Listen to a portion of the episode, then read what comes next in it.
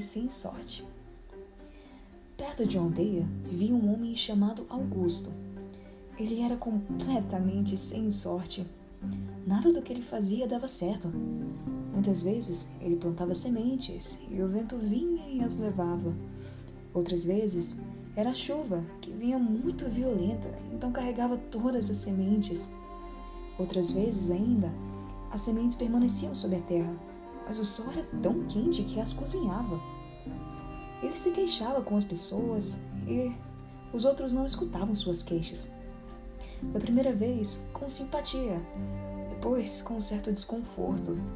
E, enfim, quando o viam, mudavam de caminho ou entravam para dentro de suas casas, fechando portas e janelas, evitando, como se o azar dele fosse contagioso. Então, além de sem sorte, Augusto se tornou chato e muito só. Ele começou a querer achar um culpado para o que acontecia com ele. Analisando a situação da sua família, percebeu que seu pai era um homem de sorte. Sua mãe tinha sorte por ter se casado com seu pai e seus irmãos eram muito bem-sucedidos. Pois então, se não era um caso genético, só poderia ser coisa de, do Criador. Depois de muito, muito pensar, resolveu tomar uma atitude e ir até o fim do mundo para falar com Deus, que, como Criador de tudo, deveria ter uma resposta.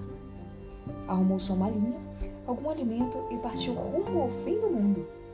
Andou um dia, um mês, um ano, e pouco antes de entrar numa grande floresta, ouviu uma voz. Moço, me ajude! Ele então olhou para os lados procurando alguém, até que se deparou com um lobo, magro, quase sem pelos. Era pele e osso, pobrezinho. Dava para contar-lhe as costelas. Ele falou: Há três meses estou nessa situação. Não sei o que está acontecendo comigo. Não tenho forças para me levantar daqui. Augusto, assustado, respondeu: Você está se queixando à toa. Eu tive azar a vida inteira. O que são três meses? Mas faça como eu. Procure uma resposta. Estou indo à procura do Criador para resolver o meu problema.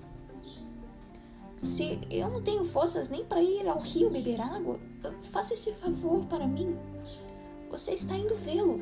Pergunte-lhe o que está acontecendo comigo. Hum, o homem fez sinal de insatisfação e disse que estava muito preocupado com seu problema.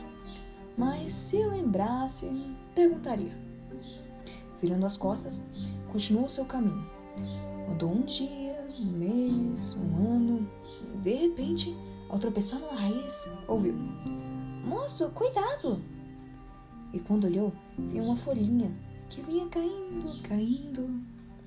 Olhando para cima, viu a árvore com apenas duas folhinhas. Levantou-se, observando suas raízes, seus galhos retorcidos, sua casca soltando-se do tronco, e falou: Você não tem vergonha? Olhe as outras árvores à sua volta e diga: Você pode ser chamado de árvore? Conserte sua postura. A árvore, com voz de muita dor, disse: Não sei o que está acontecendo comigo. Eu estou me sentindo tão doente. Há seis meses que minhas folhas estão caindo. E agora, como vê, só restam duas. No fim da conversa, pediu ao homem que procurasse uma solução com o Criador. Contrariado, o homem virou as costas, com mais um fardo, andou um dia, um mês, um ano, e chegou a um vale muito florido, com flores de todas as cores e com os melhores perfumes. Mas o homem não reparou nisso. Chegou até uma casa diante da qual estava uma moça muito bonita, que o convidou para entrar. Eles conversaram longamente e quando o homem se deu conta já era madrugada. Ele se levantou, dizendo que não podia perder tempo. E, quando já estava saindo, a moça lhe pediu um favor. Já que você vai procurar o Criador, podia perguntar-lhe uma coisa para mim? É que de vez em quando eu sinto um vazio no peito que não tem motivo nem explicação.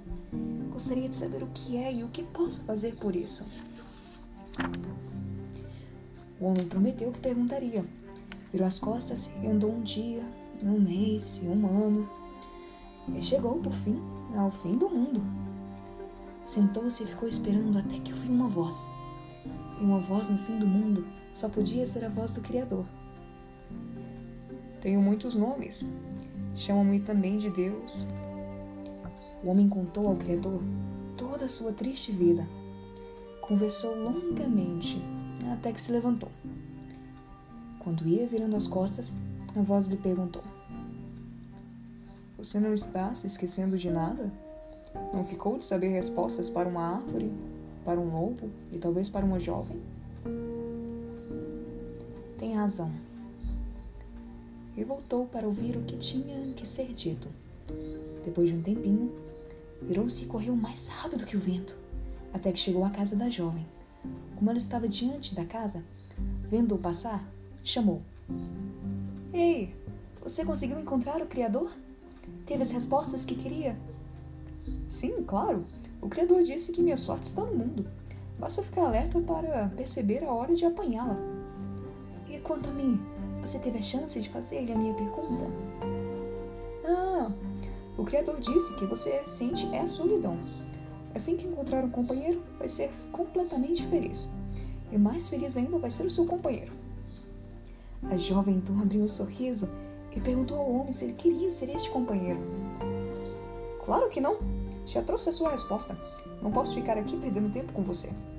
Não foi para ficar aqui que fiz toda essa jornada. Adeus. E virando as costas, correu mais rápido do que a água, até a floresta onde estava a árvore. Ele nem se lembrava dela, mas quando novamente tropeçou em sua raiz, viu caindo uma última folhinha. Ela perguntou se ele tinha uma resposta. Então Augusto respondeu: Tenho muita pressa e vou ser breve, pois estou indo à busca da minha sorte. O Criador disse que ela está no mundo. Ele também disse que você tem embaixo de suas raízes uma caixa de ferro cheia de moedas de ouro. O ferro dessa caixa está corroendo suas raízes.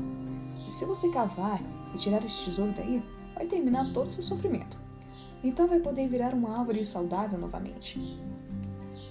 Por favor, faça isso para mim. Você pode ficar com o tesouro. Ele não me serve de nada.